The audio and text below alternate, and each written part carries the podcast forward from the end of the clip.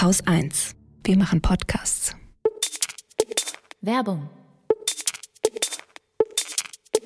Habt ihr schon mal was vom Global Risks Report gehört? Das ist ein jährlich erscheinender Bericht der Schweizer Stiftung Weltwirtschaftsforum. Und der aktuelle für 2024, der ist vor kurzem rausgekommen und warnt neben Fake News und Desinformation vor allem vor Extremwetter. Sie sind laut Risikoexperten und führenden Personen aus Politik und Wirtschaft das größte Risiko für Gesellschaft und Wirtschaft. Auch auf die nächsten zehn Jahre gesehen, in der Vorschau quasi, stellen Umweltrisiken fünf der zehn größten Risiken. Natürlich kann keiner von uns die Welt alleine retten, aber jeder und jede von uns kann einen Teil dazu beitragen. Wie? Naja, zum Beispiel, indem wir klimabewusst handeln und weniger Treibhausgase verursachen. Der Wechsel zu Ökoenergie zum Beispiel spart viele hunderte Kilogramm CO2 pro Jahr. Und das Praktische ist, das ist online in ein paar Minuten erledigt. Ein Anbieter, bei dem ihr immer 100% Ökoenergie bekommt, ist der Ökoenergieversorger Polarstern. Polarstern ist ein echter Ökoenergieversorger, weil er nämlich hält, was er verspricht. Das heißt auch, dass sie für jede Kundin zusätzlich in den Ausbau der erneuerbaren Energien investieren, zertifiziert unter anderem durch das grüne Stromlabel. Ihr Ziel? Mit Energie die Welt zu verändern. Also sollte bei euch vielleicht gerade ein Umzug anstehen oder ihr habt vor zu wechseln oder es wird eine neue Heizung eingebaut. Es lohnt sich wirklich, den Ökoenergieversorger Polarstern einmal anzuschauen. Und wer mit dem Code Wochendämmerung zu Polarstern wechselt, der bekommt eine Gutschrift von 20 Euro auf die nächste Jahresrechnung.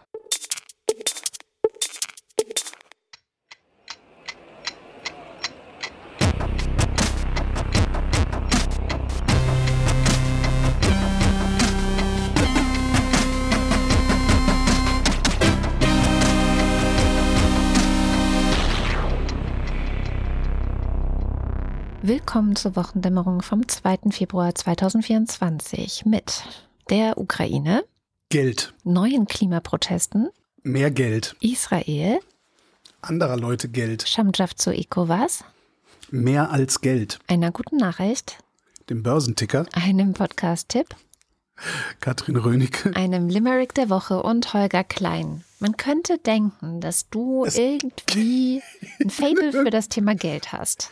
Irgendwie, ich weiß auch nicht, I like money. We should hang out together. Ja, es irgendwie habe ich, ich weiß auch nicht, wie das kommt, aber irgendwie hat alles mit, Geld zu tun, mehr oder minder. Was ich nee, eigentlich ziemlich mehr Alles. als minder. Ja, witzig. Schauen wir mal in die Ukraine vielleicht zuerst. Ähm, da gibt es ähm, Licht und Schatten, wie man so schön sagt, wobei leider mehr Schatten als Licht. Aber ich fange mal mit dem Licht an. Ähm, die EU, hatte ich ja schon vor ein paar Wochen erzählt, würde der Ukraine eigentlich gerne 50 Milliarden Euro an Militärhilfe geben und das bis 2027.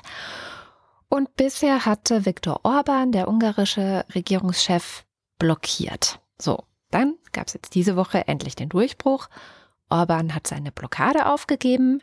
Da kann man dann immer noch mal gucken, was es diesmal gekostet hat, ja, weil er Ja, hat noch keiner gesagt, oder? Nee. Ist noch nicht irgendwie. äh, bisher stand es noch nicht dabei. Also er macht sowas ja aber nie, ohne dass er dafür irgendwie von der EU eine Gegenleistung erpressen kann. Aber es sind jetzt alle erstmal happy, dass es das Geld geben wird. So, das ist erstmal das Licht. Und das Licht ist sogar ein bisschen heller als bisher gedacht.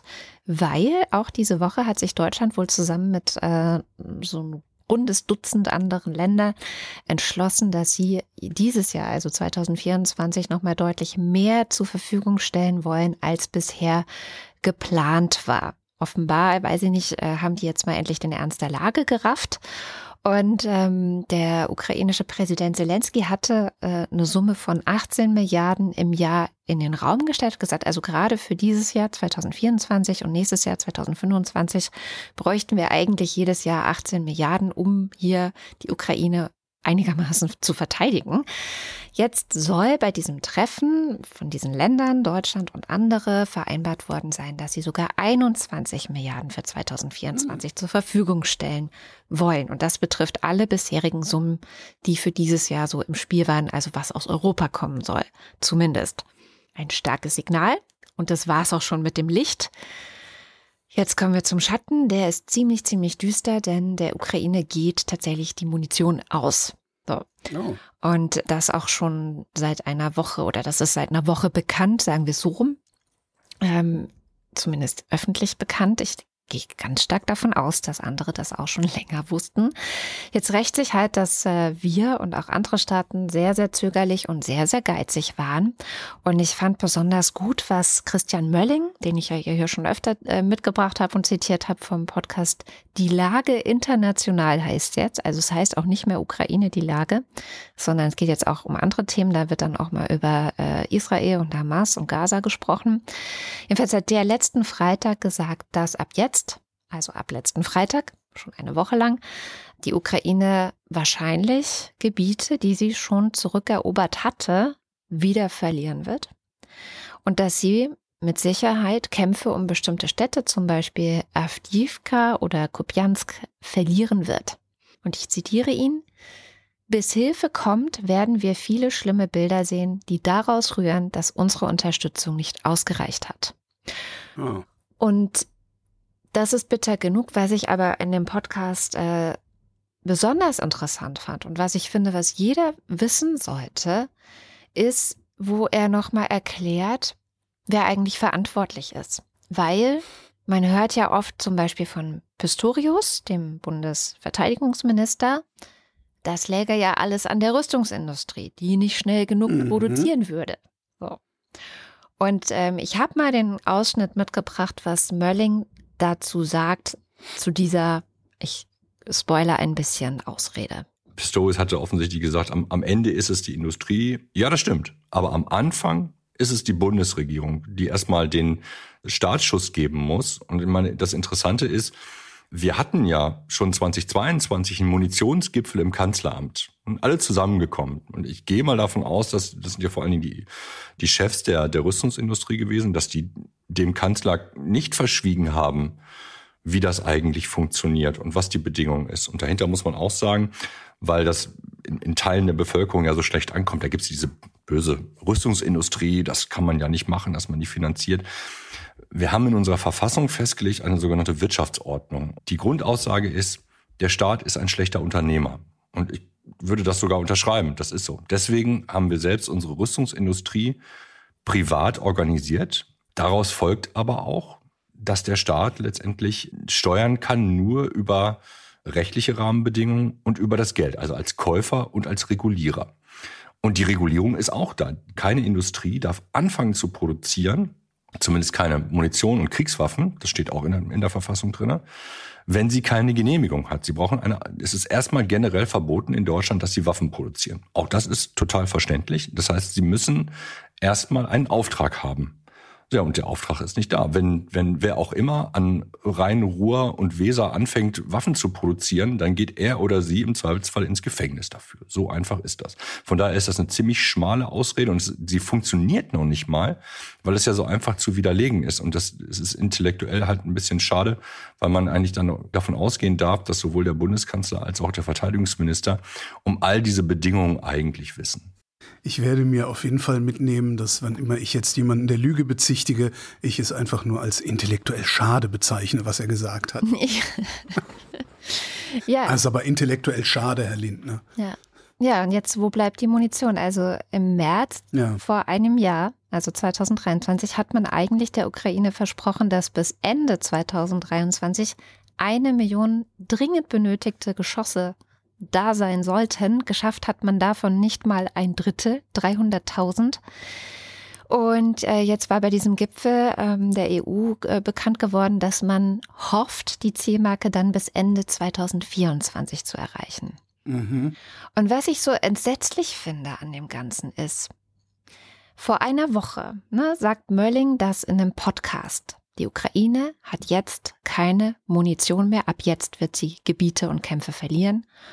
Und fast eine Woche nach dieser Aussage von einem Experten, okay, aber halt in einem öffentlichen Podcast, das ist der Stern-Podcast, ja, stellt Ja. die EU fest, oh Mist, guck mal, Mensch, wir müssten bei der Ukraine dringend Munition geben, na sowas. Und das, wo der Krieg jetzt bald zwei Jahre geht. Also ich bin ehrlich gesagt wirklich fassungslos. Ich meine, ich kenne es von der Ja. Politik nicht anders, dass sie halt immer erst reagieren. Ne? Erst muss das Kind in den Brunnen fallen und dann so, oh scheiße, da ist ein Kind in den Brunnen gefallen. Hm. Aber auch bei so einer Sache, wo man echt zwei Jahre Zeit hatte, aus seinen Fehlern zu lernen, wo man Zeit hatte, sich beraten zu lassen, sich an die Situation anzupassen, dass ich dann sowas zuerst in einem Podcast höre und dann eine Woche später verzögert, dass die Politik den Ernst der Lage anscheinend auch versteht, das finde ich, das macht mich echt fassungslos. Naja, was heißt versteht? Ne? Also verstanden hat die Politik den Ernst der Lage schon sehr lange. Das ist ja immer noch mal eine Diskrepanz zwischen dem, was sie wissen und was sie sagen. Also ich kann mir auch nicht vorstellen, dass, dass die Bundesregierung, also die SPD ist ja eigentlich äh, die Partei, die da bremst, Ja. dass, dass die Bundesregierung da großartig Angst vor, vor Demonstrationen oder, oder der Wut der Unterwerfungspazifisten hat, weil so viele sind das nicht mehr. Ich weiß nicht, das, mir kommt das persönlich vor. Mir kommt das wirklich persönlich vor. Wir tun jetzt so viel, dass wir uns sonnen können. Ne? Wir tun genauso viel, dass wir sagen, ja, guck mal, die Franzosen, die machen ja nur ein Zehntel von dem, was wir hier liefern. Genau das hat Wenn Scholz überhaupt. diese Woche auch gemacht. Ne? Also ist Siehste? hingegangen Siehst du? und hat Ja, sich beschwert, dass die anderen zu wenig machen. ja, ja, genau. Das tun sie ja auch. Ja. Aber äh, er tut ja selber nicht genug. Ja. Das ist, ja, das ist ja der Witz. Also das ist ja, wo ist denn da der Maßstab, Herr Scholz? Was ist denn der Maßstab für zu viel, zu wenig und genug? Wenn alle anderen weniger machen, tun wir dann genug? Nö. Was ich ganz, ich hatte diese Woche einen ganz interessanten Gedanken ähm, zur Ukraine. Was mich ja die ganze Zeit schon ein bisschen wundert, ist, dass die praktisch keine Operationen äh, in Russland machen. ne? Also klar, so ab und zu mal so in Belgorod äh, irgendwie eine Nachschublinie oder ein Munitionsdepot, was sie erwischen oder sowas. Aber dass die wir sehen keine Sabotage, keine, ne, so irgendwie gar nichts. Und in Le Monde habe ich einen Artikel gelesen, da ging es eigentlich um Öl. Äh, die Überschrift war, äh, wenn, wenn Öl zu billig wird, dann brechen die russischen Staatseinnahmen zusammen. Und in dem Artikel äh, hat, ich weiß gar nicht, ein Politikwissenschaftler und ein Jurist, glaube ich, oder weiß gar nicht, zwei waren es, äh, die haben argumentiert, dass bisher ukrainische Aktionen gegen die russische Ölindustrie oder Fossilbrennstoffindustrie ausgeblieben sind, weil die Verbündeten der Ukraine Angst davor gehabt hätten, dass der Ölpreis zu sehr steigen würde dann weltweit. Und sie sagen, ja, vor zwei Jahren stimmt das, hat das auch noch gestimmt. Jetzt ist es aber so, dass wir ähm, kurz davor stehen, ein Überangebot an Erdöl zu haben, weil die Amerikas auf einmal wieder auf den Weltmarkt kommen und da Öl hinliefern und sowas. Das heißt, es könnte sein, das war jetzt auch so ein, wo auch bei mir dann wieder der Wunschvater des Gedanken natürlich ist. Ich habe gedacht, wenn die Heizperiode vorbei ist, wird die Ukraine die russische Ölinfrastruktur angreifen. Vielleicht, es ist nicht unwahrscheinlich. Vielleicht. Also es, und es gibt ja durchaus, du hast das schon mal hier in der Sendung gesagt, du, wund, du wunderst dich, dass ukrainische Hacker nicht viel mehr in Russland irgendwas machen. Und da hatte dann, glaube ich, auch auf Mastodon jemand geschrieben, äh, machen sie ja. Ähm, das ist dann natürlich bei uns nicht so groß in den Nachrichten, aber tatsächlich äh, ukrainische Hacker äh, legen schon mal eine Bank lahm oder mehrere Webseiten. Oder jetzt gerade von der Woche war es ein großes Forschungszentrum, wo, was war das? Äh, da war von Petabytes die Rede, die sie da äh, einfach gelöscht haben. Ich weiß gar nicht, was Petabytes sind, aber es ist bestimmt mehr als sagen, ist- Terabytes. Ist mit Sicherheit mehr, aber wahrscheinlich auch gar nicht mehr so viel. Es ist ja so ein bisschen wie mit den Milliarden, ne? Wenn du so überlegst, also so vor 25 Jahren, da war Milliardär, war da eine Seltenheit und heute, ja, das kostet zwei Milliarden. Ah ja, gut, dann müssen wir das halt bezahlen. Wahrscheinlich ist das, ja, klingt nur noch viel. ah, 1000 Terabytes tatsächlich. Siehst du. Habe ich gleich nochmal geguckt. Aber ist schon ordentlich. Also Soll ich da mal mit Geld weitermachen? mach mal weiter mit Geld. Immer her mit dem Geld. Ähm, wir erinnern uns. Äh, Gerhard Schröder, das äh, Putin-Sprachrohr in der Bundesrepublik Deutschland, auch mal Kanzler gewesen hier, äh, hat 2005 beim Weltwirtschaftsforum gesagt, wir haben einen der besten Niedriglohnsektoren aufgebaut, den es in Europa gibt. Das ist ein Sozialdemokrat, der sich gefreut hat, dass Ausbeutung in Deutschland so gut möglich ist wie nirgendwo sonst in Europa. So. Niedriglohn ist, wenn du weniger als zwei Drittel des mittleren Bruttostundenlohns bekommst. Ähm, Daten, die wir haben, sind von 22, äh, darum gucken wir uns das an, 19, äh, 2022. Da waren zwei Drittel des Bruttostundenlohns 13,69, also 13, zwischen 13 und 14 Euro. So, nur so zu, zum, für den Hinterkopf. Also der Niedriglohn beginnt unterhalb 13,69 Euro, um genau zu sein. Das Deutsche Institut für Wirtschaftsforschung hat äh, sich den Niedriglohnsektor angeguckt, das machen die regelmäßig, und geben bekannt, er ist deutlich geschrumpft. Hm. 2022 war jeder Sechste im Niedriglohnsektor Sektor beschäftigt. Eigentlich müssen wir auch mal über Beschäftigung reden, oder? Dieses Wort, was ist das für ein Wort? also was ist der Unterschied zwischen Arbeit und Beschäftigung? Also was ist der Unterschied zwischen Arbeitnehmerin und beschäftigt? Hm. Hat das, was, was macht das? Soll das was? Ist, ist das, das nicht einfach synonym, das, meinst du? Ich weiß es nicht. Ist das, ich habe äh, tatsächlich nicht. Ich habe irgendwie manchmal, manchmal, wenn ich über Beschäftigte oder Beschäftigung oder sowas äh, nachdenke oder lese, denke ich, warum steht da nicht Arbeit? Mhm. Warum also, das ist irgendwie, ich weiß nicht. Irgendwie kommt mir das komisch. Vielleicht hat ja jemand eine, eine Arbeitshypothese und mag die mal in die, äh, in die Kommentare werfen. So, 2022 war jeder Sechste im Niedriglohnsektor.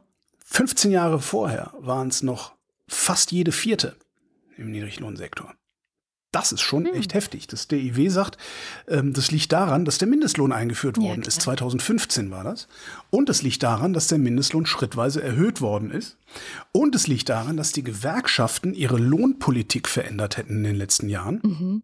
Und neuerdings verstärkt auf Mindestzahlungen für untere Lohngruppen setzen. Hm. Ja, also wir fordern eine Erhöhung von 20 Prozent, aber mindestens auf 14,80 Euro. Mhm. Sowas. Seit 2017 schrumpft der Niedriglohnsektor.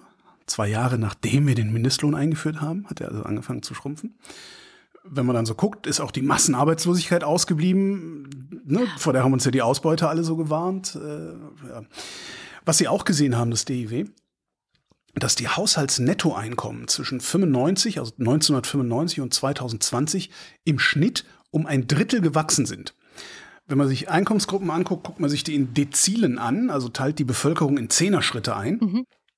Und dann sieht man, das ist eigentlich intuitiv, im untersten Dezil ist das Haushaltsnettoeinkommen um 4% gestiegen, im obersten Dezil um 50%. Oder wie wir Ökonomen sagen, der Teufel kackt nicht auf einen kleinen Haufen. Oder wie äh, es so schön Käng beim Känguru heißt, Kapitalismus ist, wer hat, dem wird gegeben. Genau. Aber immerhin, der Niedriglohnsektor, dieser würdelose Drecksack, der schrumpft. Das finde ich gut. Und dann habe ich ein Ding gelesen, und man kann da noch drüber, über das Schrumpfen des Niedriglohnsektors. Und zwar in der Frankfurter Allgemeinen Zeitung gab es ein Interview mit dem Präsidenten des Bundessozialgerichts.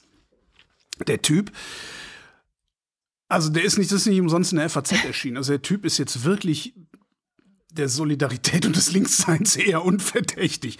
Also das, das, das ich würde sagen, das ist ein rechter Knochen. Also ne, der findet zum Beispiel auch die totale Leistungskürzung bei Hartz V eine total gute Idee. Also findet der super. Ne? Braucht man gar nicht drüber. Aber was er auch sagt, und da zitiere ich ihn. Auch die geringfügige Beschäftigung, die sogenannten Minijobs, sind ein Anachronismus. Man sollte sie abschaffen oder nur noch für Schüler und Studenten zulassen. Eine solche Reform würde die Sozialkassen entlasten und dem Arbeitsmarkt guttun. Und weiter, mir ist klar, dass geringfügige Beschäftigung sehr beliebt ist, aber sie ist sozial nicht gerecht, weil sie der Allgemeinheit Kosten aufbürdet, spätestens in der Alterssicherung. Wenn Menschen ein Leben lang geringfügig beschäftigt sind, erhalten sie keine auskömmliche Rente. Der Gesetzgeber hat zwar auch für geringfügig Beschäftigte eine Versicherungspflicht in der Rentenversicherung eingeführt, Achtung, was mir jetzt auch mhm. nicht klar war, erlaubt aber Minijobbern, sich ohne weitere Begründung befreien zu lassen.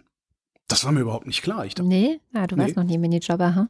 Äh, das ist so lange her, da war das noch irgendwie nicht, ich weiß gar nicht, wie viel man da verdienen durfte, aber es war noch Mark, die ich da verdient habe im Minijob. So, er sagt, das ist widersprüchlich, sagt er. Auch weitere Anreize für Teilzeitbeschäftigung halte ich für verfehlt, etwa die beitragsfreie Mitversicherung der Ehepartner in der Krankenkasse. Der, der, haut, der haut ein paar Dinge raus, kommt noch einer. Nachdenken sollten wir auch über den Umbau des Ehegattensplittings in ein Familiensplitting. Damit würde geringfügige Beschäftigung weniger attraktiv. Hm? Die Rolle, und damit bin ich fertig, äh, die Politik sollte die veränderten Realitäten in der Arbeitswelt endlich zur Kenntnis nehmen und daraus die notwendigen Konsequenzen ziehen. Bisschen doof nur, dass man den nicht wählen kann, ne? Fußnote. Ja. Holger Klein sagt Hartz V und meint das Bürgergeld. Entschuldigung. Naja, nur, dass dann nicht irgendwelche Menschen Ich denken, greife- so was, Hartz V, Hartz V, habe ich was verpasst? Ich greife nur den Bedingungen vor, die die CDU äh, in den nächsten zwei Jahren hier einführen wird, selbst wenn sie nicht in der Regierung ist. Und spätestens danach, wobei ich da auch nicht so ganz sicher bin, weil äh, auch da habe ich äh, interessante Sachen gelesen diese Woche. Nämlich auch in der, FA, was in der FAZ, ich glaube auch in der FAZ. Äh, den Link tue ich in die Shownotes, ist aber auch im, im Zeitung at Mastodon Social schon drin. Ähm, warte mal, wie war das? Jetzt muss ich gerade noch mal grübeln. Genau. Da hat sich jemand, von dem ich jetzt nicht mehr weiß, wer er war, aber das war auch irgendwie Politikwissenschaftler oder sowas, äh, das Grundsatzprogramm der CDU angeguckt und hat gesagt, ja, nee, geht nicht. geht halt nicht. Ist halt komplett widersprüchlich. geht halt nicht. Okay. Also sozialpolitisch angeguckt, Ja, muss ja. man sagen. Nee, das sind also so eklatante Widersprüche, das, äh, das, das geht nicht. Die müssen den Leuten erstmal sagen, wie sie diese Widersprüche auflösen wollen. Also entweder wollt ihr sparen oder ihr wollt mehr Geld ausgeben, aber beides geht nicht. Ich schaue mal nach Israel und ähm, da gibt es eine Nachricht, die finde ich zur richtigen Zeit gerade kommt. Die USA haben nämlich gemeldet, dass sie Sanktionen gegen Siedler im Westjordanland verhängen, Oh, die sich, wie es heißt, an Gewalt gegen Zivilisten, Einschüchterungsversuchen und Zerstörung von Eigentum beteiligt haben. Ist nicht die Siedelei in der Westbank insgesamt ein Einschüchterungsversuch? Ja, das ist jetzt natürlich ne, zu debattieren, wie weit gehen jetzt diese Sanktionen. Also erstmal, was sind das genau für Sanktionen? Da geht es zum Beispiel um Vermögenswerte, die in den USA liegen könnten und die dann in den USA gesperrt werden. Und es wird US-Bürgern und Menschen, die sich in den Vereinigten Staaten befinden, verboten, Geschäfte mit den sanktionierten Personen zu machen. Und das klingt ja erstmal recht schön und konsequent. Das Problem ist, da, da, da kommen wir zu dem, was du gerade gesagt hast. Es geht hier um eine Handvoll Menschen. Also gestern wurde die Zahl vier Personen genannt, die das irgendwie betreffen soll. Hm. Das ist natürlich jetzt nicht so viel, aber vielleicht ist es auch erstmal einfach ein Signal, dass man sendet, dass man sagt so, hey, wir sehen das, was ihr da macht und das ist nicht Mhm. in Ordnung und wir tun nicht nichts. Das ist ja immerhin schon mal was. Ja, und dann hat diese Woche für sehr viel Aufruhr gesorgt, was du wahrscheinlich auch mitbekommen hast, eine Anschuldigung ähm, gegen das UNRWA, das ist die United Nations Relief and Works Agency for Palestine Refugees, also quasi so eine eigene UN-Flüchtlingsorganisation für nur palästinensische Geflüchtete. Ich habe ein Interview im Radio gehört zum Thema. Ja. Da hat der Moderator konsequent UNWRA gesagt, Oh, mhm, obwohl sein Gesprächspartner immer wieder UNRWA gesagt hat. Ich habe echt Ja. gedacht, Leute, ihr seid der Deutschlandfunk, das geht so nicht. Das war wirklich ganz, ganz unangenehm. Aber ähm, um auch mal ein bisschen Medienkritik hier eingebaut. ja, das muss immer sein. Kritik ist schön. Jedenfalls, ähm, die Anschuldigung lautet, Personen, die diesem Flüchtlingshilfswerk angehören, sollen Verbindungen oder sollen auch beteiligt gewesen sein am Massaker vom 7. Oktober. Insgesamt geht es da um zwölf Menschen, wo zumindest die Namen und Beweise durch Israel der Regierung der, der USA vorgelegt worden sein sollen. Das ist ein komplizierter Schachtesatz, ne? Mhm, Naja, also-. Israel hat den USA zwölf Namen genannt und auch Beweise vorgelegt. Wir alle anderen und auch keine Medien und Presse haben die Beweise bisher nicht gesehen. Aber es wird davon ausgegangen, dass diese Informationen von Hamas-Computern und auch von Dokumenten stammen, die Israel wiederum bei der Einnahme von Hamas-Stellungen in Gaza konfisziert hat oder gefunden hat. So, und die Taten, um die es da geht, die sind gar nicht so ohne. Also da ist zum Beispiel von der Entführung einer Frau die Rede, ähm, dann äh, wiederum Beschaffung von Munition für die Hamas und besonders krass, einer soll auch an einem Massaker in einem Kibbutz beteiligt gewesen sein, wo fast 100 Menschen ermordet wurden. Also ganz schön krass so. Und neun der genannten, also diese Zwölf Namen wurden genannt, neun der genannten wurden sofort entlassen. Einer ist wohl schon tot, wahrscheinlich direkt am 7. Oktober getötet, ist jetzt mein Schluss, aber ich weiß nicht, ob das tatsächlich so war. Und bei zweien wird noch ähm, geguckt, ob die Identität tatsächlich, also da wird noch, also da wurden Namen genannt, aber es ist noch nicht klar, wer es genau ist. Keine Ahnung, vielleicht gibt es Leute, die auch so heißen. So, und das sind alles jetzt Informationen, die noch so von Anfang der Woche sind. Es kamen dann nach und nach noch weitere Informationen über die Anschuldigungen raus, aber es ist ziemlich klar, dass sie nicht aus der Luft gegriffen sind. Und das ist jetzt ein Riesenproblem, weil dieses Flüchtlingshilfswerk ist der wichtigste Versorger, kann man sagen, des gesamten Gazastreifens. Und nachdem die Anschuldigungen dann bekannt geworden sind, haben dann diverse Staaten, darunter auch wir, Deutschland, gesagt, okay, dann frieren wir jetzt sofort die Zahlungen ein. Mhm. Was automatisch bedeutet, dass die Lage der Zivilbevölkerung in Gaza, die ja eh schon scheiße ist, noch schlimmer und noch prekärer wird. Und was aber finde ich auch nochmal ganz schön das grundsätzliche Problem zeigt. Ja, also es heißt ja immer, hey, hört auf, auf Zivilistinnen zu schießen. Wir müssen die Zivilbevölkerung schützen. Wir müssen die versorgen. Wir müssen dies, wir müssen das. Und es gab ja so wahnsinnig große Kritik auch an Israel, weil sie nicht mehr Hilfslieferungen reingelassen haben zuerst, ne? also in den Gazastreifen jetzt. Wo Israel gesagt hat, naja, wir müssen schon prüfen, ob das Terroristinnen sind oder nicht, ja, oder ob das Leute sind, die irgendwie mit der Hamas zu tun haben, die sich dann da reinschmuggeln. Und die Unterscheidung zwischen Leuten, die da jetzt Terror planen oder sogar auch wirklich verbreiten und Zivilen ist halt selbst in dieser UN-Organisation offenbar schwer. Also es gibt da eine Zahl, die ist nicht verifizierbar. Das ist etwas, was Israel eben behauptet. Aber ich meine, die haben einen der besten, wenn nicht sogar den besten Geheimdienst äh, auf dieser Welt. Und die sagen halt, sie gehen davon aus, dass 10 Prozent des UNRWA mit der Hamas assoziiert sind. Ja, so. ich meine, das ist ja auch nicht neu, dass das UNRWA ähm, hoch umstritten ist. Wie du sagst, es ist der ja. wichtigste Versorger da. Es ist halt auch gleichzeitig der wichtigste Versorger von ähm, Schulen, also von Kinderköpfen mit anti-israelischer Propaganda. Das vergisst man dann immer so gerne, wenn es darum geht, dass da irgendwie Lebensmittel reinkommen. Also mit diesen Lebensmitteln kommen halt auch diese Schulbücher, die da sehr weit verbreitet sind und in denen Israel bestenfalls einfach nur nicht existiert. Also da das muss man, glaube ich, also da sagt das äh, UNRWA, das stimmt so nicht, weil dieser Vorwurf jetzt auch wieder aufkam diese Woche und ja. immer wieder aufkommt und die sagen halt, naja, also wir unterstützen Schulen und haben da zum Beispiel Lehrer und Lehrerinnen und ähm, versorgen die mit Essen und so, aber die ähm, Lehrmaterialien suchen wir nicht aus und bringen wir da auch nicht hin. Also da gibt es ähm, die einen, also ich weiß nicht, wie man das verifizieren soll. Äh, äh ich weiß es von auch hier nicht, aus, aber ne? Aber ähm, ja. Ich weiß es auch nicht. Ich habe äh, in der Taz diese Woche einen Artikel gelesen mit ähm, mhm. schönen Titel There is no no alternative, weil es gibt so eine Erzählung, eine journalistische Erzählung, äh, dass das dieses UN-Flüchtlingshilfswerk für die Palästinenser, dass das alternativlos sei. Ja. Und das sowas stört mich immer. Also immer wenn jemand kommt, das ist, anders geht's nicht, glaube ich das nicht. Solange er mir nicht gezeigt hat, welche anderen Optionen er mal äh, ausprobiert oder, oder durchdacht oder geprüft hat, kaufe ich das immer nicht ab. Und das, äh, das ist so ein, ja, JournalistInnen schreiben ja sowieso immer wieder voneinander ab und dieses, ja, das, ist, das muss man haben, ist unverzichtbar.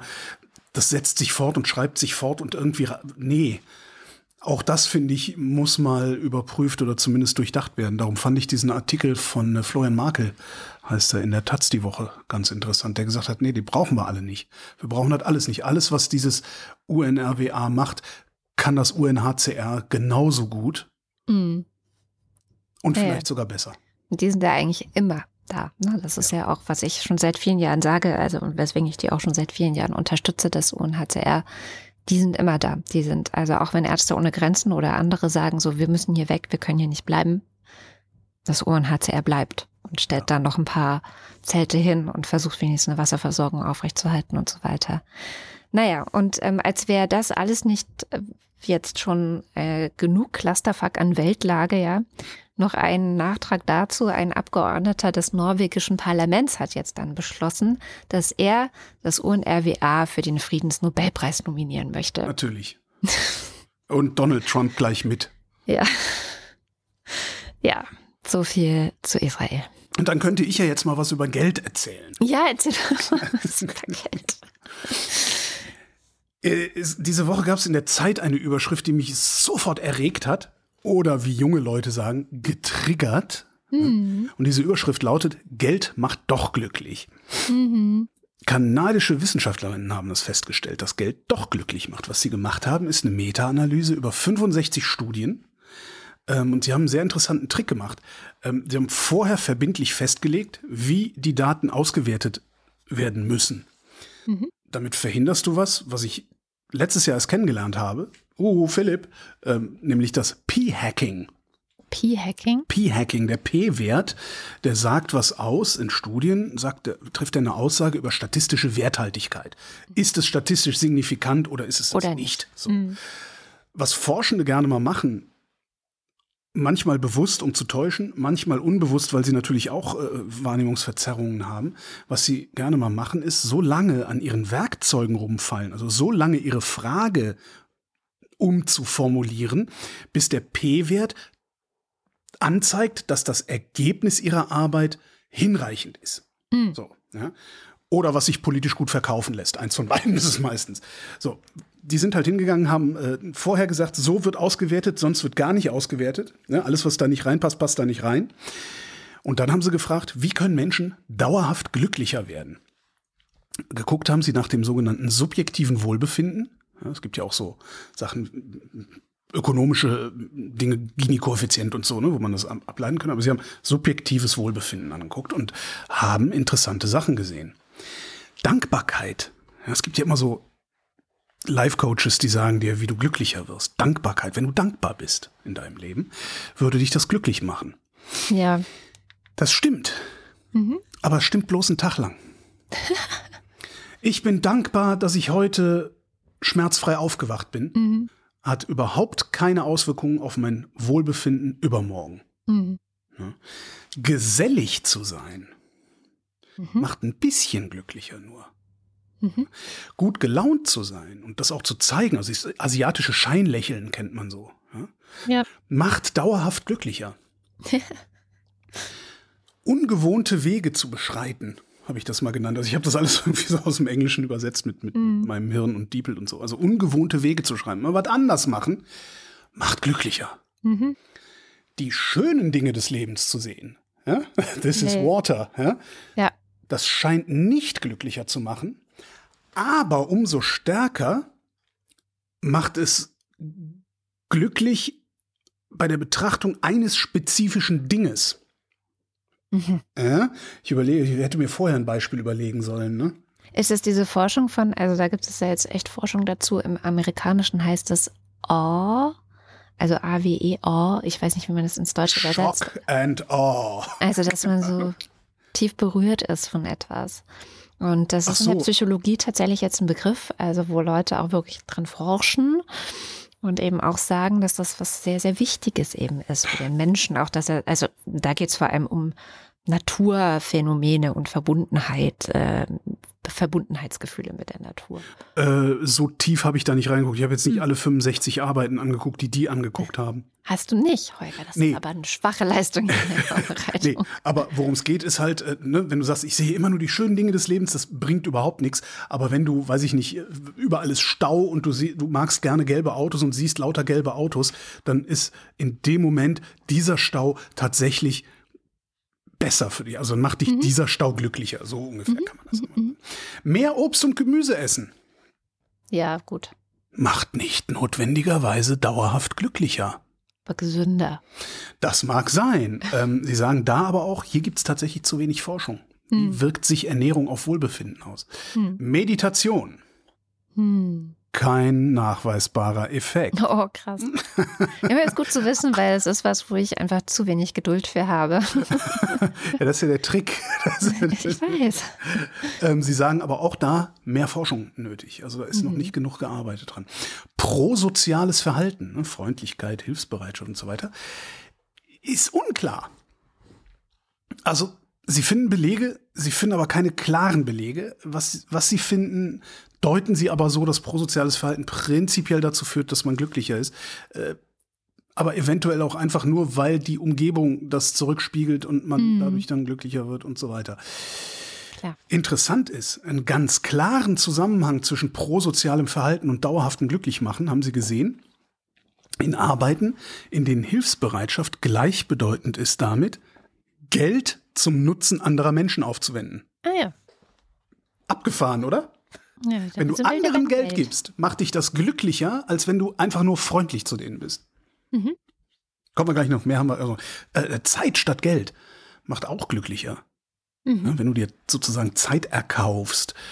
Problem ist, haben sie auch gesehen, es macht nur diejenigen glücklicher, die auch genug Geld haben, sich Zeit zu kaufen. Smartphone-Nutzung reduzieren. Ja. Kannst du lassen, macht nicht glücklicher.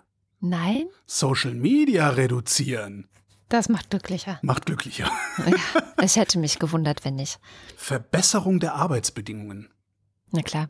machen glücklicher. Und da reden wir davon, das den Leuten zu ermöglichen, Nickerchen zu halten auf der Arbeit und sowas.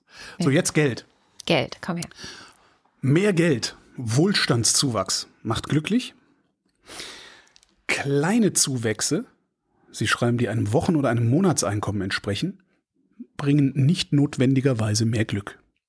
Ne? Also kleines Geld macht nicht, es geht immer darum, dauerhaft glücklich zu werden. Ne? Mhm, also, klar, wenn du mir jetzt einen Aber Hunderter gibst, freue ich mich auch. Ne? Aber da es macht- würde ich ja schon mal das Konzept an sich hinterfragen, weil ich glaube, dauerhaftes Glück gibt es überhaupt nicht. Glück ist ein Momentding.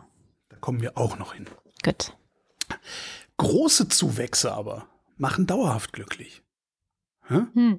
Wenn du mir einen Hunderter gibst, freue ich mich und übermorgen geht's mir genauso wie heute. Gibst du mir 10.000, geht's mir übermorgen immer noch gut. Mhm. Ja, gibt's. Außerdem, und das finde ich auch krass, Bargeld, also Kohle, Ja. scheint, ist, ist mindestens so gut, teilweise sogar besser als andere Interventionen, die ähnlich viel kosten. Was Zum Beispiel Psychotherapie, Das? Was? Qualifikation. Das heißt, gib. Ach du dickes Ei. Super, oder? Wow. Mein Weltbild. Ähm, ich zitiere hier mal, übersetzt mit Diepel. Die meisten Glücksforschungen haben sich auf Praktiken konzentriert, die Einzelpersonen ihrem Leben hinzufügen können. Aber einige neuere Studien geben Hinweise darauf, dass die Entfernung einiger unserer täglichen Gewohnheiten auch das Glück verbessern könnte. Insbesondere können Einzelpersonen davon profitieren, die Nutzung sozialer Medien für einen längeren Zeitraum aufzugeben oder sich von unangenehmen täglichen Aufgaben freizukaufen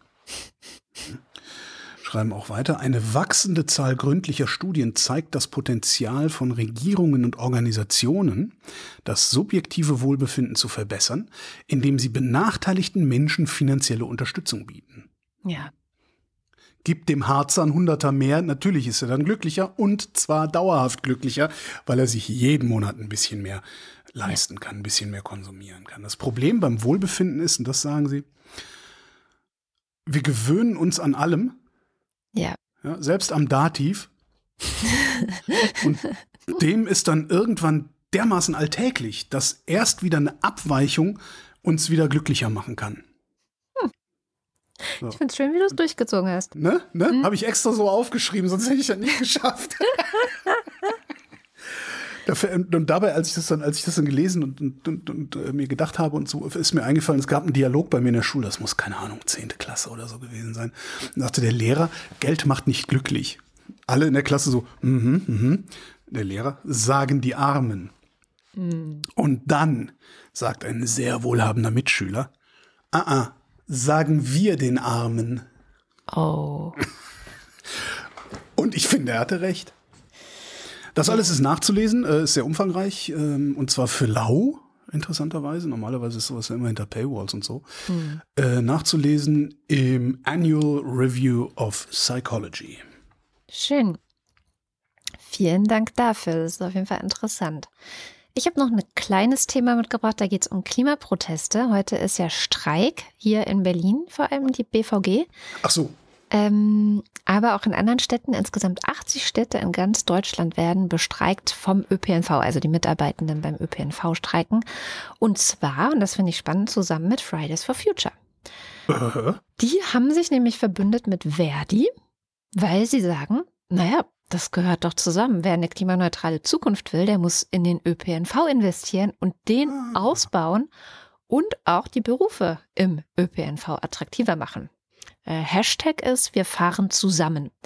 Und das Ganze soll auch in vier Wochen am 1.3. nochmal wiederholt werden. Da gibt es dann auch nochmal einen Klimastreik zusammen von, also von Fridays for Future zusammen mit Verdi.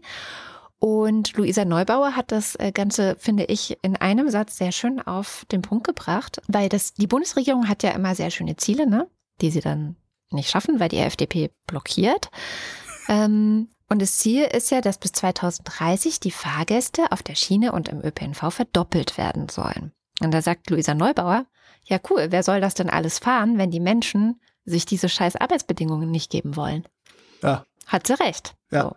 Sag ich, das sage ich seit ich, ich habe vor zehn Jahren oder sowas mal eine Stellenanzeige gelesen für einen Busfahrer mhm. in Potsdam.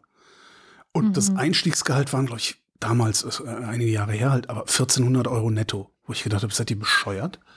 Der Kasse, wovon, wovon zahlst du deine Miete und dein Essen? Oder ja. bist du im Bus oder was? Also. Klar, ja. ja. Und es gibt noch eine Neuerung bei den Klimaprotesten. Die letzte Generation hat angekündigt, dass sie sich jetzt nicht mehr auf die Straße kleben werden. Da hab werden ich, sich einige freuen. Habe ich gesehen, also so die Überschriften, habe gedacht, oh Gott, was machen die denn stattdessen? Wir dürfen gespannt sein. Oh, oh, oh, äh, von wegen FDP verhindert, hast du mitbekommen, dass sie gerade das Lieferkettengesetz versuchen zu torpedieren auf EU-Ebene? Obwohl ja. sie eigentlich schon sich dem angeschaut Okay. Ich meine, das wäre vor zwei Wochen, als ich diese sieben Themen mitgebracht habe, auch schon eins davon gewesen. Oh, das hat sich da schon abgezeichnet. Ja, ja, ich habe den Brief von, also Korrektiv hatte diese Woche den Brief von Buschmann und Lindner ah, veröffentlicht. Ja. Und das liest sich, also ich habe keine Ahnung, muss ich, ne, ich bin kein Jurist und so, also, aber das liest sich wie Grütze, was sie da schreiben. Das liest sich wirklich wie Grütze. Ja, ja. Als, also, das, mir wäre das, mir persönlich wäre das peinlich gewesen, sowas zu schreiben. Tja. Und ich verdiene mein Geld damit, peinlich zu sein. Das stimmt. Und äh, dann, weil Klima auch noch Thema bei unserer Wochendämmerungsbonusfolge diese Woche, da hatte ich ja gesprochen mit äh, zwei Vertretern der jungen ABL. Das ist die Arbeitsgemeinschaft Bäuerliche Landwirtschaft und die junge ABL das sind entsprechend eben die Jugendorganisation. Das sind junge Landwirtinnen und junge Bäuerinnen und Bauern. Und da hat Hendrik äh, von der jungen ABL nämlich auch etwas, finde ich, sehr Schlaues zum Klimathema gesagt, dass ich hier kurz anreißen will, aber noch viel mehr zum, warum sie äh, auch die Bauernproteste unterstützen, aber auch gleichzeitig Fridays for Future unterstützen und wie eigentlich die Landwirtschaft der Zukunft aussehen könnte. Das ist alles in diesem Gespräch, in diesem Interview, das nicht ganz 40 Minuten geht. Hier nur ein kleiner Ausschnitt. Also was ich total spannend an dem Thema finde, ist, dass wir in der Landwirtschaft eigentlich so die Ersten sind, die die Klimakrise so richtig zu spüren bekommen und einfach merken, was, was verändert sich da gerade. Ich glaube, viele Teile der Gesellschaft merken die Unterschiede nicht so krass. Natürlich gibt es äh, mehr Hitzetage in den Sommern, äh, so dass in den Städten genau extrem heiße Temperaturen sind und äh, Menschen darunter leiden. Aber wir in der Landwirtschaft merken es eigentlich im gesamten Jahresverlauf, dass sich da krasse Veränderungen breit machen und die Klimakrise einfach jetzt schon in Deutschland hier bei uns auf den Höfen angekommen ist. Und genau vor dem Hintergrund, dass wir es hier schon so stark merken, in einem ja relativ stabilen mitteleuropäischen Klima, kann man sich vorstellen, wie im globalen Süden vielleicht schon andere Bäuerinnen und Bauern viel, viel heftiger darunter leiden. Und äh, deswegen sehe ich es eigentlich als unsere Aufgabe in der Landwirtschaft, auf diese Veränderungen aufmerksam zu machen und den Klimaschutz massiv einzufordern, weil es einfach für uns so existenzbedrohend ist. Genau, die Extreme werden einfach immer krasser. Es gibt dann einfach im Frühjahr vier bis sechs Wochen, wo gar kein Niederschlag fällt und die Böden einfach extrem austrocknen oberflächlich. Und jetzt diesen Sommer haben wir es gesehen, dass wir Regenfälle haben, die einfach nicht mehr aufhören wollen. Und das zu einer Zeit, wo das Getreide genau reif war und wir eigentlich alles Getreide hätten ernten müssen. Und genau, große, große Mengen von dem Getreide konnten dann nicht mehr als Brotgetreide, also als Speiseware für Menschen genutzt werden, sondern äh, waren dann nur noch für den Futterdruck. Und diese Herausforderungen werden einfach immer größer und wir sind am Anfang dieser Spirale, das muss man einfach sagen. Ähm, die Klimakrise fängt jetzt langsam an und wir kriegen die Auswirkungen jetzt gerade zu spüren. Und das, was dann noch zukommt, gerade in Bezug auf die Kipppunkte, also wenn zum Beispiel die Permafrostböden in Sibirien auftauen, dann entweichen so große Mengen Methan, dass genau, dass sich die Klimaerwärmung dann einfach noch schneller äh, verstetigt. Wo du Gewerkschaften sagst, äh, fällt mir ein, ich könnte ja ein bisschen was über Geld erzählen. Holger, erzähl doch mal ein bisschen was über Geld. Okay. Die hohe Inflation der letzten Jahre, die scheint dazu zu führen, dass die Menschen sich wieder den Gewerkschaften zuwenden. Weil Machen wir uns nichts vor. Die Gewerkschaften sind die einzigen, die was dagegen tun können. Also nicht gegen die hohe Inflation, da kann die Europäische Zentralbank und das können natürlich auch die ähm, Unternehmen, indem sie ihre Preise einfach nicht erhöhen. Aber die können was dagegen tun, dass wir darunter zu leiden haben, die Gewerkschaften. Ne? Weil die verhandeln die Löhne mit den Arbeitgebern. Ähm, und außerdem scheinen die Leute langsam zu begreifen, dass sie gar nicht so machtlos sind, wie die Unternehmen sie gerne machtlos hätten.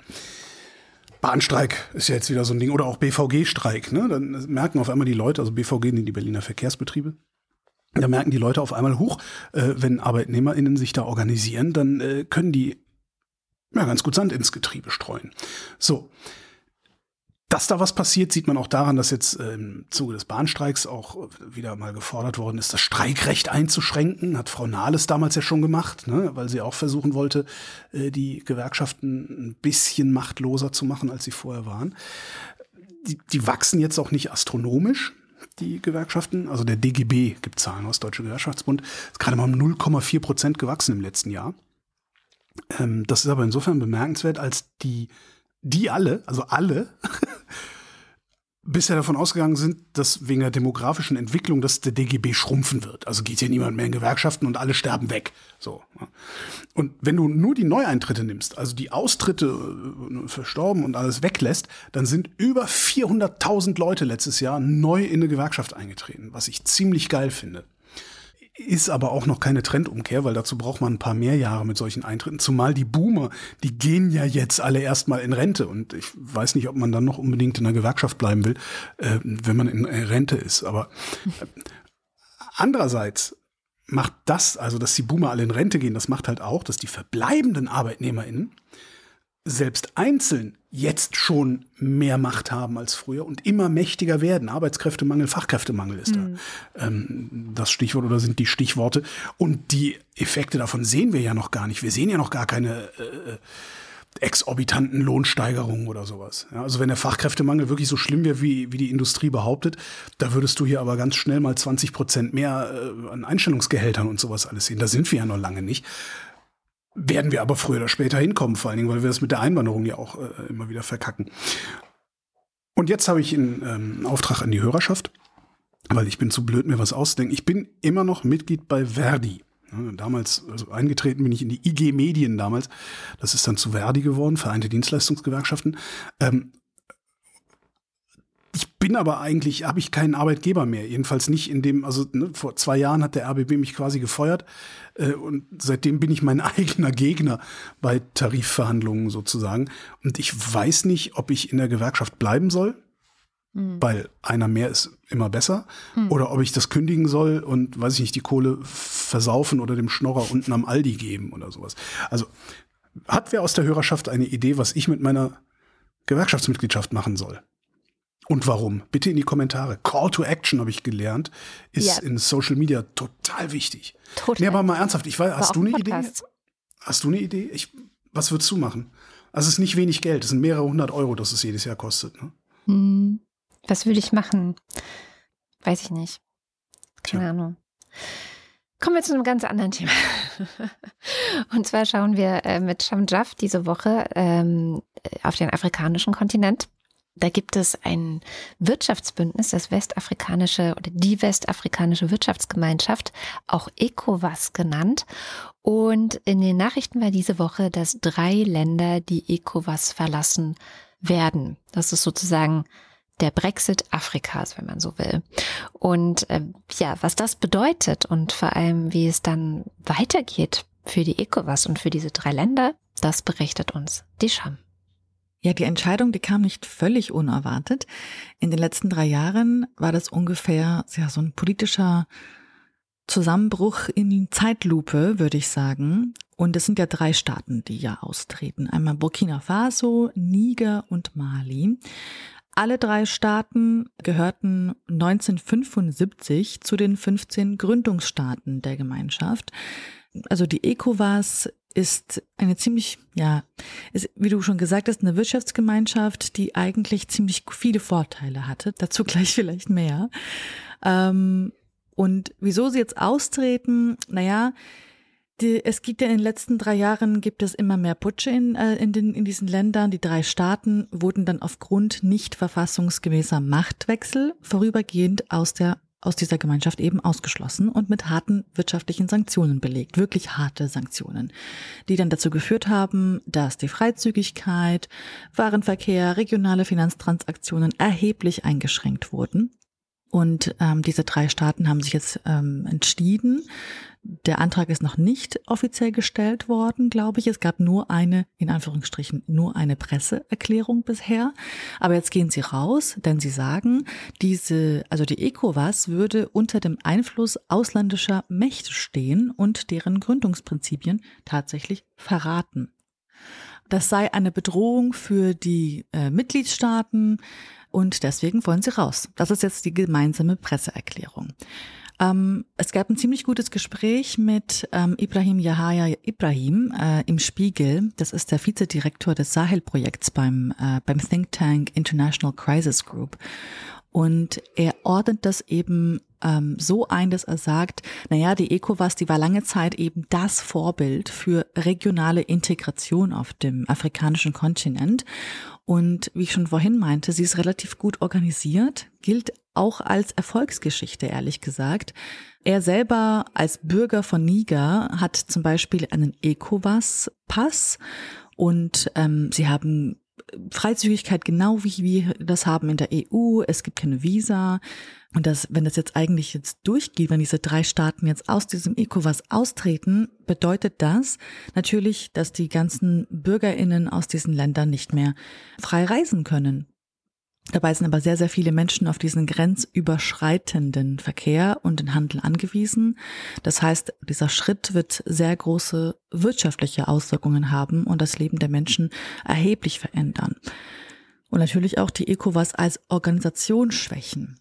Das Ganze sendet auch Signale an draußen, also nicht nur an die afrikanischen an die anderen Mitgliedstaaten der ECOWAS, sondern auch an den Westen und an Russland. Ähm, Seit drei Jahren eigentlich schicken die drei Länder, ähm, die Sahelregion bereits Signale an den Westen, Signale des Breakups würde ich sie nennen. Die haben eigentlich ihre Beziehungen zum Westen immer kontinuierlich zurückgefahren in den letzten Jahren, angefangen mit Frankreich, aber vor allem mit Frankreich. Sie haben französische Militärs und Diplomaten verwiesen ähm, und ja, also der große Bruch ist eigentlich, würde ich jetzt mal sagen, nicht mit dem gesamten Westen, sondern eher mit Frankreich. Andere Länder wie Italien oder wie wir auch ähm, oder die Vereinigten Staaten haben auch oder noch Militärkooperationen, haben Truppen in Niger stationiert, aber die Militärregierungen, die machen aber momentan auch deutlich, dass sie auch genau diese Verträge neu verhandeln möchten und weitere Schritte dieser Art könnten weiterhin auch folgen. Und gleichzeitig haben sie die Beziehungen zu Russland und auch zum Iran intensiviert. Also es gibt diplomatische Besuche, es gibt auch russische Truppen, die bereits schon stationiert sind. Also in Mali und Burkina Faso zum Beispiel ist das schon der Fall. Dort sind russische Militärausbilder und Wagner-Leute vor Ort. Auch Niger hat inzwischen eine militärische Zusammenarbeit mit Russland angekündigt. Also es ist noch nicht komplett beschlossen, dass man eine größere Anzahl russischer SoldatInnen dort ähm, irgendwie anfordert, aber es sind in der Sahelzone zahlreiche Militärexperten vor Ort, die mit den ja, lokalen Armeen gerade zusammenarbeiten. Am Ende aber dieser ganzen politischen Analyse geht es vor allem eigentlich um die Zivilbevölkerung. Und es ist mir sehr wichtig, dass ähm, bei aller politischer Analyse, dass wir einfach auch genau an diese Menschen denken, die am Ende des Tages natürlich sehr, sehr stark von diesen Entscheidungen betroffen sind die Zivilbevölkerung, die ist schon seit mehreren Jahren sehr, sehr frustriert. Ähm, vor allem sind sie frustriert, äh, die Menschen, weil der Kampf gegen militante Gruppen in, die, in der Sahelzone einfach nicht wirklich erfolgreich war bisher. Das ist auch etwas, was westliche Truppen natürlich mitunter versucht haben zu bekämpfen. Aber es gibt und es gab einfach eine viel zu hohe Anzahl an zivilen Opfern und man möchte eben konkrete Erfolge jetzt sehen. Und wenn wir uns so ein bisschen auf diese Zivilbevölkerung weiterhin fokussieren, ist natürlich auch, dass ähm, ja viele, insbesondere junge Menschen, naja sagen, dass die einst demokratisch gewählten Regierungen nichts gegen die Perspektivlosigkeit unternommen hatten. Die waren sozusagen nutzlos, haben nichts getan gegen die Jugend, äh, gegen diese hohe Jugendarbeitslosigkeit, gegen die weit verbreitete Unsicherheit, die vor allem außerhalb der Hauptstädte geherrscht hat.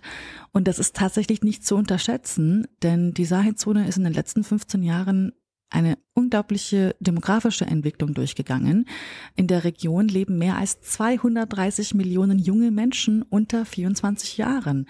Und das macht 60 Prozent der Gesamtbevölkerung aus die Sicherheitsbedingungen, die müssen sich äh, verändern, die müssen sich verbessern, diese haben sich zunehmend verschlechtert in den letzten Jahren. Ich meine, die, diese, die Sahelzone ist auch komplett von veränderten klimatischen Bedingungen geprägt und bedroht, ja, und äh, diese ganzen Konfliktdynamiken, die sich permanent verändern, angeführt von ähm, mittlerweile etablierten militanten Gruppen, dschihadistischen Gruppen, das sind immer sehr, sehr große Herausforderungen. Und deswegen auch muss man eigentlich viel mehr an so langfristigere, äh, naja, Zusammenarbeiten denken oder langfristige Lösungen denken. Denn damit es nicht noch mehr, zu noch mehr Staatsstreichen kommt, müssen sich eigentlich Strukturen grundlegend verändern. Also Teilhabe, sozial durchlässigere Gesellschaften, Vertrauen in PolitikerInnen, die Einhaltung von Grundrechten. Das gehört natürlich einfach auch ebenso dazu, wie zum Beispiel auch einfach mal zu gucken, wie es in der Armee läuft, wer da eigentlich mitmacht und so weiter und so fort. Und das ist, äh, genau, ist eine sehr schwierige Situation, aber eben eine, ja, unglaublich wichtige, ähm, ja, Lösungssuche, die man da einfach betreiben muss. Hm. Was natürlich schwieriger wird, wenn sie jetzt äh, austreten aus der Gemeinschaft der anderen ähm, ECOWAS-Staaten. Ja, ich meine, sie sind aber auch sehr, sehr sauer auf ECOWAS. ECOWAS hat auch diese sehr unglaublich harten Sanktionen verhängt. Das sind Wirtschaftssanktionen, die bestehen weiterhin. Ähm, mhm. Das bedeutet zum Beispiel, die Grenze zu Benin ist also geschlossen. Lebensmittelpreise sind gestiegen seitdem. Hilfsorganisationen haben mehrfach in den letzten Monaten gewarnt, dass auch medizinische Produkte knapp werden, dass die teuer werden, weil eben kein Nachschub ins Land kommt und so. Und ja, also einmal ja zu ECOWAS, einmal aber auch, wie hat denn ECOWAS auf diese Militärputsche bisher reagiert? Irgendwie nicht so richtig. Behalten wir es weiter im Auge. Vielen Dank, dass wir mit dir diese Woche dahin geschaut haben. Und bis nächste Woche. Bis nächste Woche. Ich bin immer gespannt, ob die wirklich austreten oder ob die nur labern. Naja, wenn du das auch nur, was war das, Mali, Niger, Burkina Faso, sind beides Binnenstaaten. Ähm, über ECOWAS haben die natürlich äh, über mehrere Küstenstaaten Zugang zum Atlantischen Ozean. Ähm, das würden die dann vermutlich auf einen Schlag verlieren, weil ja. ist ja eine Freihandels Freihandelszone, da wirst du dann, werden die wahrscheinlich auch sagen, wie die EU sagt hier, nee, ihr kommt hier nicht rein. Ja, ihr könnt hier nicht einfach mal so. so. Ja, klar. Das heißt, sie müssten dann irgendwie nach Westen raus durch Mauretanien. Keine Ahnung, ob die denen so wohlgesonnen sind. Nach Norden geht's dann zum Mittelmeer, aber da hast du dann wieder andere Probleme, wenn du aus dem Niger kommst. Ne? Ja. Das ist irgendwie, ich war, ich war, das erscheint mir nicht wie eine, das ist äh, ja so ein bisschen wie, ähm, was war das neulich hier, dieser BRICS wollen ja sich, wollen sich vom Dollar lösen. Ja, ja. Okay, macht, macht ihr mal. Ich, äh, ach, wo ich Dollar sage, ich könnte was über Geld erzählen. Ja, erzähl doch mal was ja? über Geld, Holger. Das ist doch mal was ganz ähm, oh, wir, wir, wir gucken ja, wenn es äh, darum geht zu sagen, ob es einem gut geht oder schlecht geht oder im einen Land besser geht, im anderen Land schlechter geht, gucken wir ja gerne auf das Bruttoinlandsprodukt des jeweiligen Landes pro Kopf und auf die Haushaltseinkommen. So. Ähm, das kann man machen, wenn man sich die USA anguckt im Vergleich zur Bundesrepublik Deutschland. Und ähm, das ist wirklich beeindruckend, was man da sieht. Das Bruttoinlandsprodukt pro Kopf ist in den USA mehr als 50 Prozent höher als bei uns. Ja. Man könnte auch sagen, jeder US, ich zitiere übrigens gerade den großen Hulverscheid, ja, den anderen Hulverscheid allerdings, äh, äh, mit dem langweiligen Vornamen aus der Süddeutschen Zeitung. Ach. Jeder US-Bürger generiert pro Jahr gut eineinhalb Mal so viel Wirtschaftsleistung wie ein deutscher Bürger. Das ist schon krass. Wenn du die Kaufkraft anguckst, das ist ja eigentlich viel wichtiger. Was können die Amis sich leisten, was können wir uns leisten? Weil bei uns ist es billiger. Sind die Amis immer noch wesentlich wohlhabender als wir, nämlich immer noch 21 Prozent drüber. Also, den Leuten in den USA geht's besser als bei uns. Wenn du wenige Indikatoren nimmst, Ah. nimmst du ein paar mehr Indikatoren, stimmt das halt nicht. Und Jan Prive vom IMK, also im Institut für Makroökonomik an der Hans-Böckler-Stiftung, hat das gemacht. Der hat Indikatoren genommen, und zwar die Medianlöhne, die Medianhaushaltseinkommen, die Armut, die Alterseinkommen, also Renten, die Work-Life-Balance, das Medianvermögen, den Konsum, die Umwelt, die Gesundheit, die Sicherheit, Wohnen, Bildung, Gleichstellung, also Gender Issues hat das genannt, soziale Sicherheit und die Einkommens- und Vermögensungleichheit.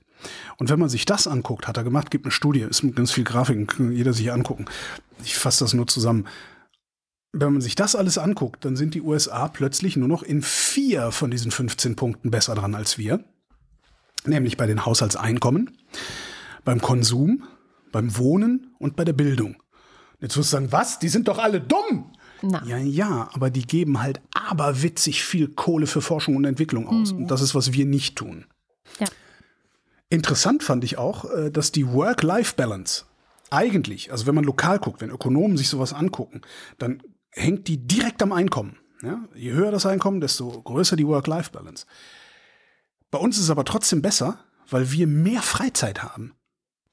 Ist das so? Ja, klar. Das ist so, ja, guck, Ja, ja. guck frag, mal, frag mal deine amerikanischen äh, äh, Bekannten, wie viel Urlaub sie mehr haben. Dann, dann ja, ja, schon. die heulen dann Also genau. meistens. Ja, ja. Und ich könnte mir auch vorstellen, so tief habe ich da nicht reingeguckt, ich weiß auch nicht, ob er das gemessen hat, wir dürften auch einen höheren Freizeitwert haben, weil es bei uns äh, viel mehr kostenlose öffentliche Parks, also der Kapitalismus ist nicht so weit fortgeschritten, dass die dritten Orte bei uns Geld kosten alle. ja, ja. Dritte Orte sind weder Arbeit noch zu Hause, also das, wo man auch noch hin kann. So. Der hat das gewichtet auch. Also die, die, die, äh, die, die einzelnen Kategorien und die Ergebnisse in den Kategorien. Und ge gewichtet ist unser Vorsprung besonders groß bei der Work-Life-Balance. Also come to Germany, ja, if you want Work-Life-Balance. Außerdem ist unser Vorsprung besonders groß in Umwelt, Gesundheit, Sicherheit und Gleichstellung. Das glaube ich alles sofort. Es ist also, wenn du nicht so arm bist, dass du außer Geld nichts hast, ja, ist das Leben in Deutschland besser als in den USA. Ja, cool. Hm. Ist doch mal eine gute Nachricht. Und wer die Studie nicht selbst lesen mag, weil sie ist auf Englisch, der findet äh, in der Süddeutschen Zeitung eine sehr schöne Zusammenfassung, geschrieben von Hulverscheid. Ich habe auch eine gute Nachricht und zwar diese Woche mal wieder aus der Wissenschaft. 20 Oh, Jahre Forschung ah. haben wir und endlich einen Erfolg. Es geht um Kinder, die gehörlos geboren wurden. Ähm, je nachdem, was die Ursache dafür ist, könnten in Zukunft manche von ihnen durch eine neue Gentherapie behandelt werden. Tatsächlich gab es oder gibt es weltweit bereits mehr als ein Dutzend Kinder, bei denen diese Therapie erfolgreich war. Ähm, sowohl in den USA als auch in China wird daran geforscht und gearbeitet.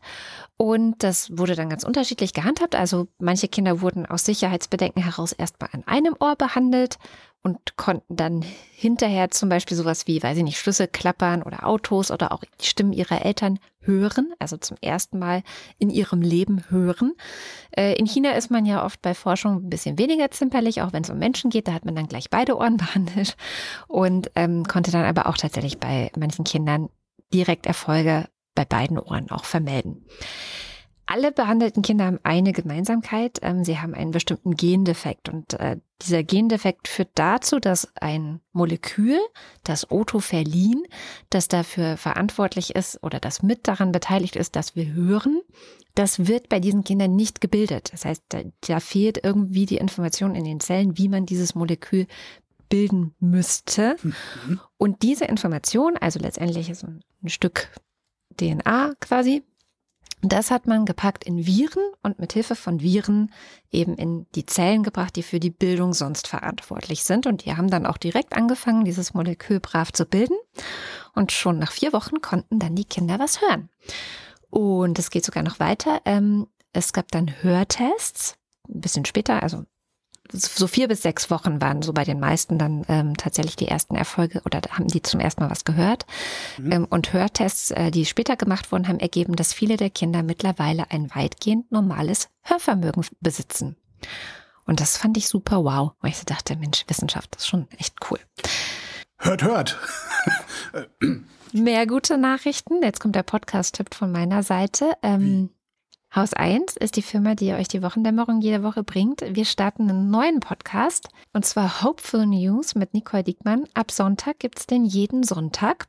Die Idee dieses Podcasts ist so ein bisschen das Gegenteil von unserem Podcast hier, ähm, dass es What? nur gute Nachrichten gibt. Nur gute Nachrichten, keine schlechte Laune. Also für alle, die schon überall anders genug schlechte Nachrichten ähm, immer konsumieren. Wir sammeln die ganze Woche, weil es gibt halt jeden Tag gute Nachrichten. Also haben wir jetzt auch festgestellt, als wir das erste Mal diese Sendung vorbereitet haben. Die Idee ist, dass wir wirklich für jeden Tag der vergangenen Woche eine gute Nachricht haben. Und wir haben zuerst so gedacht, oh Gott, das wird bestimmt voll schwer. Stellt sich raus, nein, ist gar nicht so schwer. Es gibt wirklich viele gute Nachrichten und die gibt es dann jeden Sonntag in diesem Podcast. Wirklich 100 Prozent nur gute Nachrichten, so als quasi Ausgleich für den Rest der Woche. Äh, Link in Bio in den Shownotes. Aber ich habe doch, aber eigentlich habe ich doch auch immer nur gute Laune. Also schlechte Nachrichten, aber gute Laune. Genau, Wenn ihr nur gute Laune habt, ist das dann so wie eine Morningshow im Privatradio? Naja, ich glaube, das Nicole Konzept, Diekmann. Hey! das Konzept, das wir zwei haben, ist, schlechte Nachrichten so zu präsentieren, dass alle irgendwie damit klarkommen. Don't look up. Ja, ja. Und ähm, das Konzept äh, bei Nicole Diekmann wird sein, dass es wirklich nur gute Nachrichten gibt. Und damit würde ich sagen, kommen wir zum Limerick der Woche. ja ich habe Ähm, kein Geld mehr. Du hast kein Geld mehr, was heißt das? Ach so, thematisch jetzt, Mann. Ach so, sonst auch nicht, aber thematisch so. jetzt, Mann. Ja. Das sind meine schönen Überleitungen hier. Entschuldige, entschuldige. Ähm, genau, und äh, der, das Thema der letzten Woche war ja, du erinnerst dich vielleicht, Vögel. Vögelchen. Und hier ist, was unser Wochendämmerungspoet dazu gedichtet hat. Wochendämmerungspoesie. Limericks aus dem Papierkorb des Weltgeschehens. Zwei Spatzen aus bayerisch Eisenstein, die wollten viel lieber zwei Meisen sein. Denn Meisen, die speisen in edleren Kreisen. Ob's wahr ist, wird noch zu beweisen sein.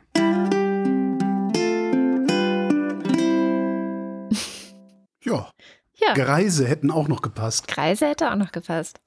Was war denn dein Lieblingslimerick aus den Kommentaren auf unserer Der ist Website? vom Wurzelsepp und geht so.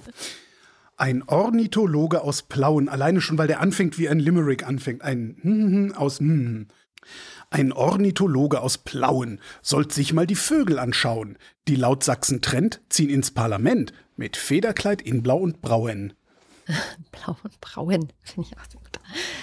Ich ähm, würde dann den von Sarah nehmen. Wenn Menschen die Vögelchen zählen, dann sollen sie sorgfältig wählen. Drei Rotkehlchen singen, zwei Amselchen springen, ein Falter jedoch, der muss fehlen. Weil du ja, die, ne, das war ja das ursprüngliche Thema letzte Woche wegen der, wegen der Zählung der, der, Mhm. der Bürgerwissenschaften war das, ne? Das Thema. Was haben wir denn diese Woche für ein schönes Limerick-Thema? Haben wir ein schönes Geld. Limerick? Geld. okay, wenn du meinst. Übrigens zum Thema Glück hatte ich noch einen kleinen Nachtrag vorhin, habe ich ganz vergessen zu sagen, wollte ich die ganze Zeit und habe es dann doch vergessen. Der ADAC hat rausgefunden, dass ÖPNV-Fahren glücklicher macht als Autofahren. Studie in den Shownotes. Mhm. Fand ich auch interessant. Der ADAC. Der ADAC, genau. Das ist immer wieder ganz geil, weil. ja, es ist Ja, das habe ich auch gedacht. Also wenn die das schon sagen, dann die Autolobby. wird es ja wohl stimmen. Und äh, damit kommen wir zum Börsenticker. Montag, US-Anleger positionieren sich. Dienstag, Wall Street zwischen Rekordjagd und Skepsis. Mittwoch, Fett enttäuscht Zinshoffnungen. Donnerstag, US-Börsen im Aufwind. Freitag. Es fehlt nicht mehr viel zum DAX-Rekord hoch. Uh, Oh, soll soll ich da noch mal reingucken? Vielleicht haben wir es ja inzwischen gerissen. Das wäre ja dann doch tatsächlich noch mal eine Nachricht. Warte mal. ja, guck doch noch mal. Gucken wir mal. Gucken wir mal. Schauen wir mal. Schauen wir mal. DAX notiert so hoch wie nie zuvor. Okay, das macht das Ah, Ganze krass. zu einer Nachricht. Wow. 17.004,55 Punkte. Ähm, wow. 17.000. Da waren wir wirklich noch nie. Na, das ist doch nicht schlecht. 17.000. mhm, Natürlich kommt jetzt dann direkt wieder Alchemie. Aus technischer Perspektive sendet der DAX mit seinem neuen Allzeithoch ein Kaufsignal und stößt die Tür in Richtung 17.300 Punkte weit auf. Naja, vielleicht ist denen ein bisschen, wie heißt es, der Gaul mit denen durchgegangen. Der Gaul mit den Pferden durchgegangen. Genau. Kommen wir zum Faktencheck. Heute wieder mit Katharina Alexander. Hallo Katharina. Hallo Katrin. Was gibt's denn noch, was du gerne korrigieren oder auch ergänzen würdest? Also, ich habe mich auch mal kurz auf die Suche gemacht nach dem Unterschied zwischen Arbeit und Beschäftigung. Und mhm. ich bin nicht sicher, ob es das ist, worauf Holger abzielte, beziehungsweise ob es da auch noch andere Erklärungen vielleicht gibt. Aber im Arbeitsrecht habe ich den Unterschied gefunden, dass sozusagen jede jetzt muss ich kurz überlegen, äh, jede Beschäftigung eine Arbeit ist, aber nicht jede Arbeit auch automatisch eine Beschäftigung.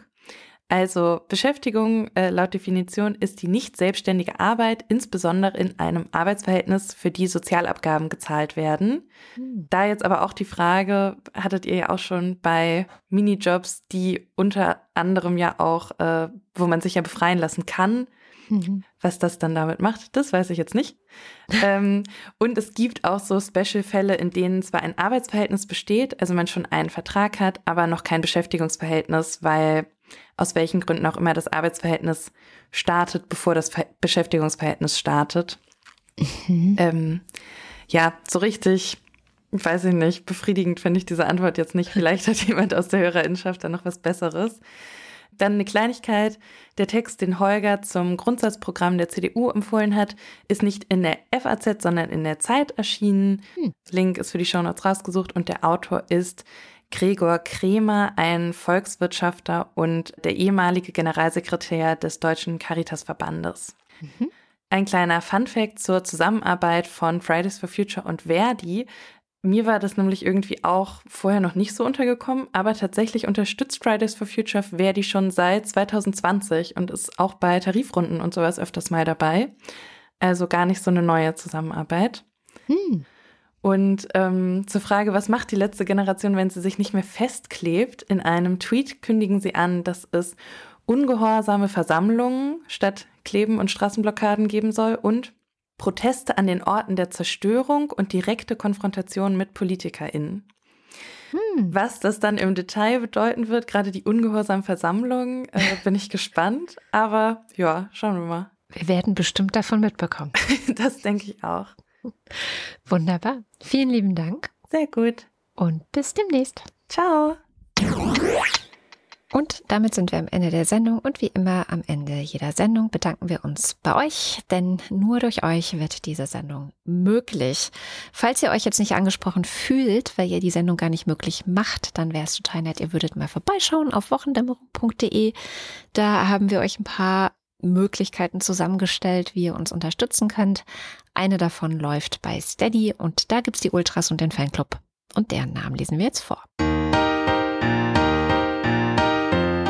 Dins 1. Lilifee statt AfD. Yes. Babette Bauer. Guido Baulich. Alexander Bonsack hat dank Holgers Tipp für Masud Bumgard immer wieder was zum herzlich Lachen. Fuck you. Marc Bremer.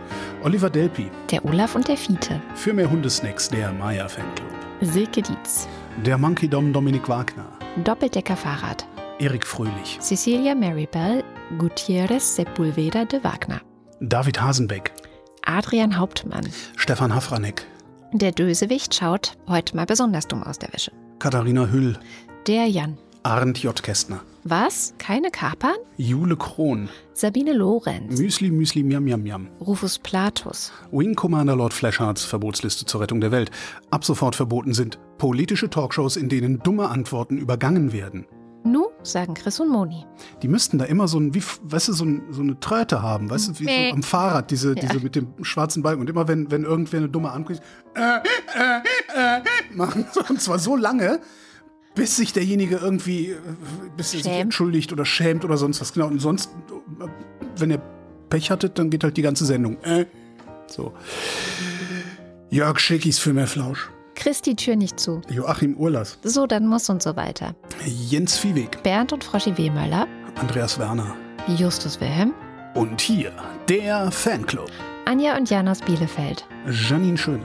Jan und Steffi empfehlen euch Time is Up und so weiter. Sebastian fragt wie Enno von Friedland, was machen Sie eigentlich beruflich? Ich arbeite als E-Mail-Verteiler in einer großen Behörde. Lisa und Sebastian. Timo Altfelde. Morsteteche empfiehlt einen Besuch in Chemnitz und so weiter. Oh, warte, nein, das ist neu. Okay, empfiehlt einen Besuch in Chemnitz, das auf Platz 2 von Heugis Rentenhöhending sie steht und natürlich am 16. und 17. März 2024 beim Tex, Latex und Kontext stand auf den Chemnitzer Linux-Tagen. Let's talk about Text, Baby.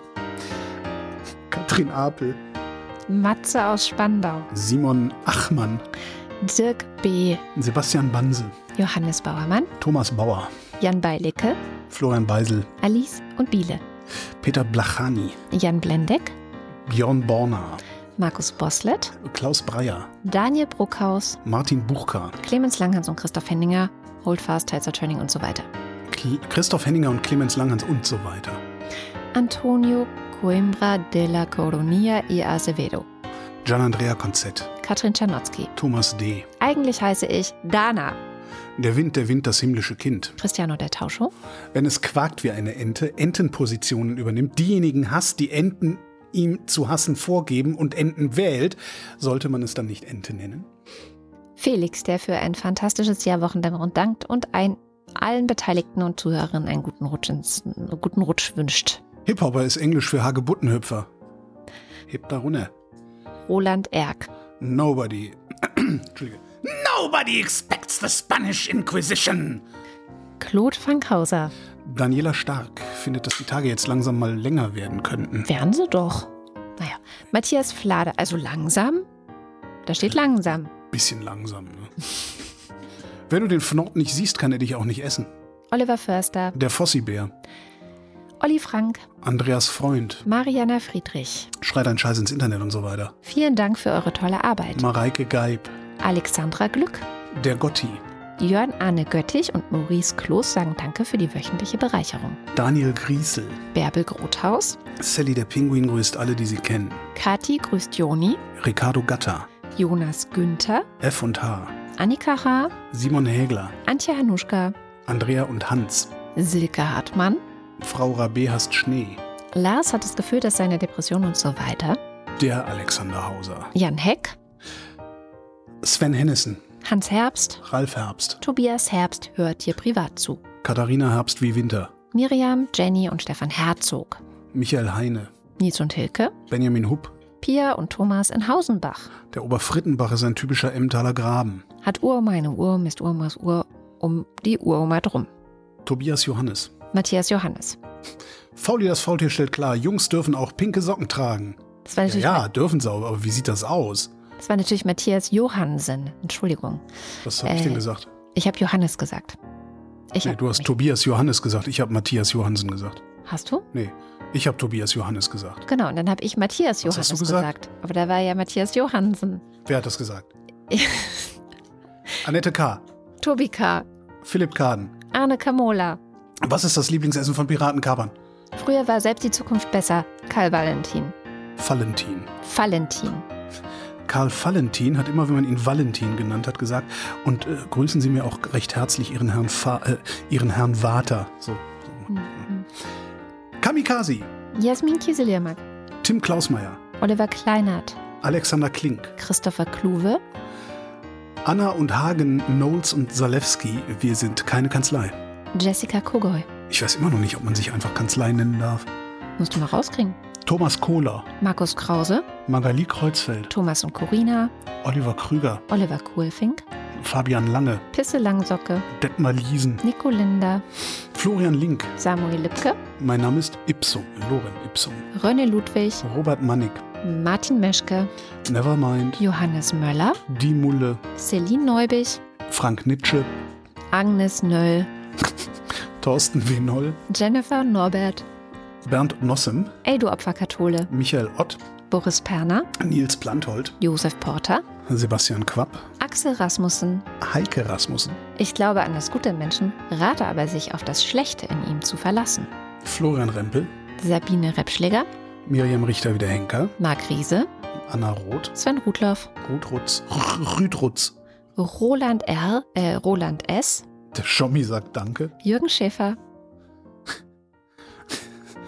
Vor allen Dingen das R ist halt ein Buchstabe vor dem S, aber das steht da nicht. Das macht mich gerade vollkommen wahnsinnig, glaube äh, Du hast Jürgen Schäfer vergessen. Du willst wissen, was mit meinem Gehirn los ist? Gib's auf. Christian Schluck, Christian Schmidt, danke und schöne Grüße. Susanne Schulze. Dirk Schumann, Aktuelles aus dem Fachblatt Postillon. Sellner von Nazis verprügelt, weil er illegal nach Deutschland eingereist ist. Chip, Chip, Chip und Chap und so weiter. Markus und Julia sind Fans der Wochendämmerung genau wie Der Kopf ist nicht zum Nicken, sondern zum Denken da. Christian Steffen, Blas in Stein, Pfotenziegelstein, Pommes Stein, Thomas Stein, Sabine Stern, Suse und Martin Stöckert, Larissa Struzina, Günter Stück, Claudia Taschow, 19. The Sitter, It's Time for Bed, The Child, Is That What You Think, The Baby in Yellow, Act 1, Scene 2. Somebody once told me the world is gonna roll me. Moritz Tim Mr. Tipp. und Anna und Gregor sind hoch erfreut, denn sie, Genießen mit Priscilla und Gwyneth Molesworth, dass die Tage wieder länger werden. Sebastian und Henry, Lucy sagt Danke für die Wochendämmerung und Remember Be Gay Do Crime und hört auch den Lila Podcast. Martin Unterlechner, Jan van Finkenreue, Henning Feller, Robert Ferst, Autra Fischer, Yannick Völker. Hallo, ich wünsche mir Frogger von der Gruppe Atari, Man tut, was man kann. Andreas Waschk, Tim Weber. Ingo Weiser, Schon gewusst, Alkoholiker jeglicher Art verringern die Arbeitseffizienz quasi immens. Weisheiten von Alkoholiks und Obenix. Martin Wiedmann, Mein Name ist Lose. Wird es günstiger, wenn ich gleich mehr nehme? Tobias Wirth, Cindy und Timmy Wüst. Uwe Zieling Sag Nein zur Arbeit! und Martin Ballaschk. Vielen herzlichen Dank. Ja, vielen Dank. Und das war die Wochendämmerung vom 2. Februar 2024. Wir danken für die Aufmerksamkeit. Tschüss.